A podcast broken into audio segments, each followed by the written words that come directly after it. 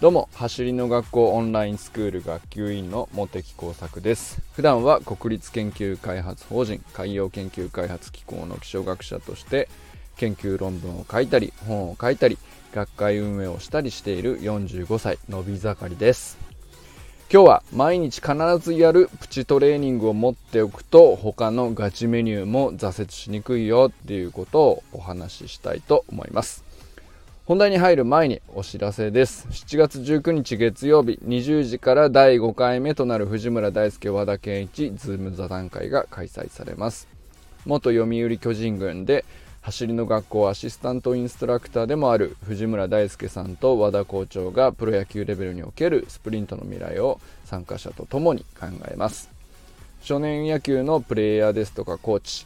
草野球を楽しむプレイヤー単純に観戦を楽しんでいるスポーツファンの皆様それぞれの立場から見た未来のスポーツってこういう風になったらいいよねっていうことを対話しながら見つけていくオンラインイベントになっております過去4回やってるんですけども月曜日の夜って本当にこんなに盛り上がったら幸せですよねって毎回なるね。ほんと超絶おすすめのイベントですのでぜひ来てください。藤村大輔和田健一ズーム座談会第5回目の日程は7月19日月曜日20時からで参加費は1家族税込3300円です。参加申し込みは概要欄のリンクから行ってください。深くて明るい1時間を共に皆さんと作りたいと思っておりますのでよろしくお願いしますそれでは本題なんですけども今日はですね毎日必ずやるプチトレーニングっていうのを持っておくとですね他のガチメニューも挫折しにくいよっていうことについてお話ししたいなと思っております。えー、まあ走りの学校オンラインスクールではですね52週間にわたって、まあ、週間メニューっていうのがですねと、えー、届けられると7日ごとに今週はこのトレーニングですよっていうのが届けられるんですけども、まあ、それと合わせて、まあ、大体3ヶ月目ぐらいから取り組んでもらうのがいいと思ってるんですけども月間メニューっていうですね、えー、陸上系の方球技系の方小学生コースっていう、まあ、3つのコースに分かれた、えー、まあ、負荷を計算してね組み立てられた、えー、メニューがあるんですけどもまあ、これを続けていく時にですね、まあ、どうしても、えー、まあ、毎日毎日同じことができるわけであの毎日毎日やるトレーニングでもないですし、えー、休みも適切に取らなきゃいけない。となると、まあ、ある程度不定期に入れざるを得ないんですね。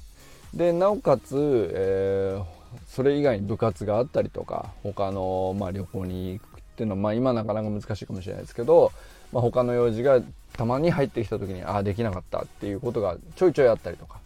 まあ、あとはどっかあの疲労が溜まってしまったので今回はスキップしようとか、まあ、ちょいちょいいろいろ不定期に起こることがあると思うんですよね。でそういう時によくあるのがですね、まあ、再び再開する時にどうしても何て言うか、えー、まあ、始めにくくなってしまうというかエンジンがかかりにくくなっちゃうというか。まあモチベーションが下がるってほどでもないんですけどどうもちょっと億劫になってしまってでまあそこからずあのだんだん挫折っぽくなっちゃってっていうことがですね結構あるんじゃないかなと思うんですよね。でまあ他のことでもそうなんですけどまあ割と順調に続けててやる気もあったんだけど気づいたら止まっあのー、やらなくなってたっていうことまあいろいろいろんなことであると思うんですね。勉強でもそうですしトレーニングでもそうなんですけど、まあ、いろんなことでなかなか続かないっていうことはねあの皆さんいろいろ経験あると思うんですよ。で僕自身もすごいいろいろそのまあ英語の勉強英会話の勉強だとかよくありますよね。あとはなんだろうなあの調べ物をするって決めてたんだけどちょちょっとずつ勉強するって決めてたんだけど途中でちょっと挫折してしまうとかそれこそ、まあ、この走りの学校に入る前だったらジョギングとかもやってたんですけど、まあ、それもうんと、まあ、ある程度続いた時期もあったんですけど、まあ、途中でやめてしまったりみたいなことを繰り返してたり、えー、いろいろありました。で、えー、でも走りの学校に入ってから僕は基本的にほとんど何て言うか挫折っていう感じになったことがないっていうか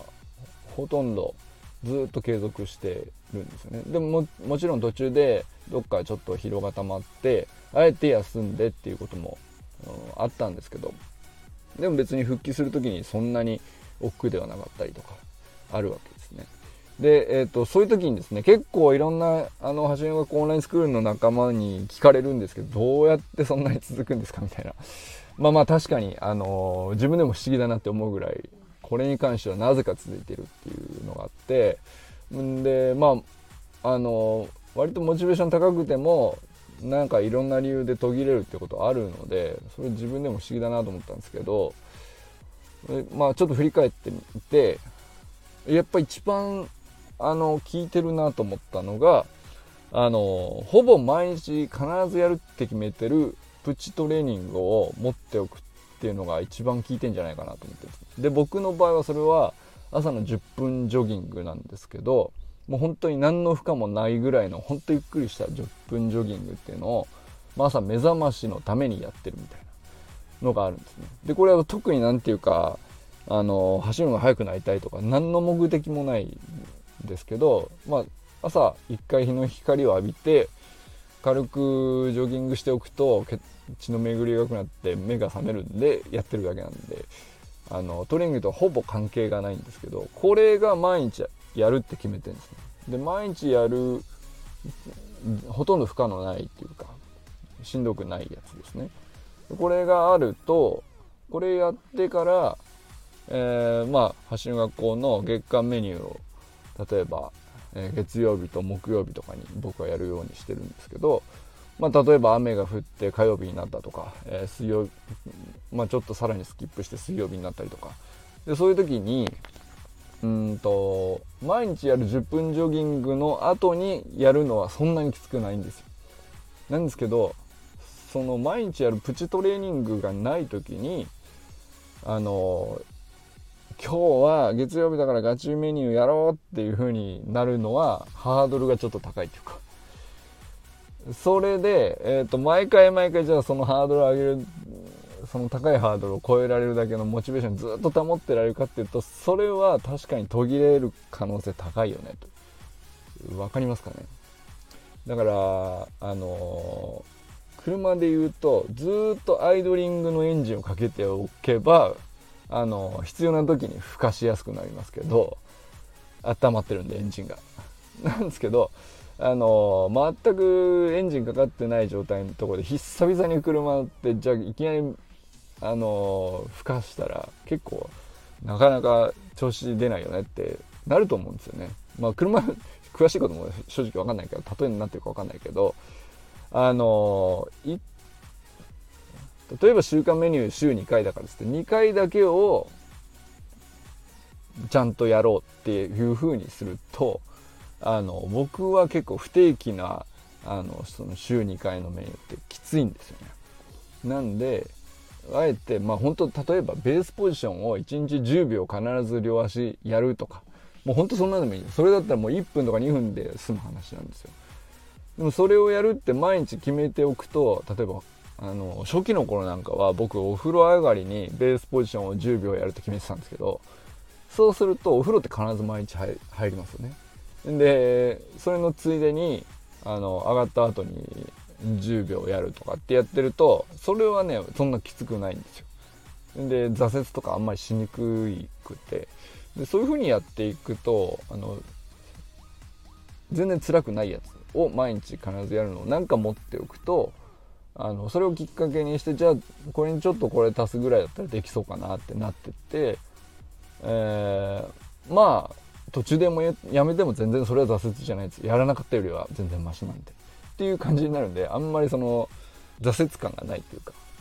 だからしばらく休んでもうしばらくまた久々にやろうかなっていう時にあんまりね億劫にならないというかそういうのがあるんですよね。なんでまあおすすめなのはですねあのこれから継続していく時にもう毎日必ずやるこれだけはもうね何あの週間目にずっと進んでてもベースポジションだけをやるみたいな決めとくとすごい楽になるかなと思います。というわけでねあの今日は毎日必ずやるプチトレーニングを持っておくと他のメニューも挫折しにくくなりますよっていうことについて、まあ、特にガチメニューですよね。いやあの月間メニュー入ってきてる人たち向けなんですけど、まあ、そういうことをあのよかったら試してみてくださいというお話でした。それでは皆さんこれからも最高のスプリントライフを楽しんでいきましょう。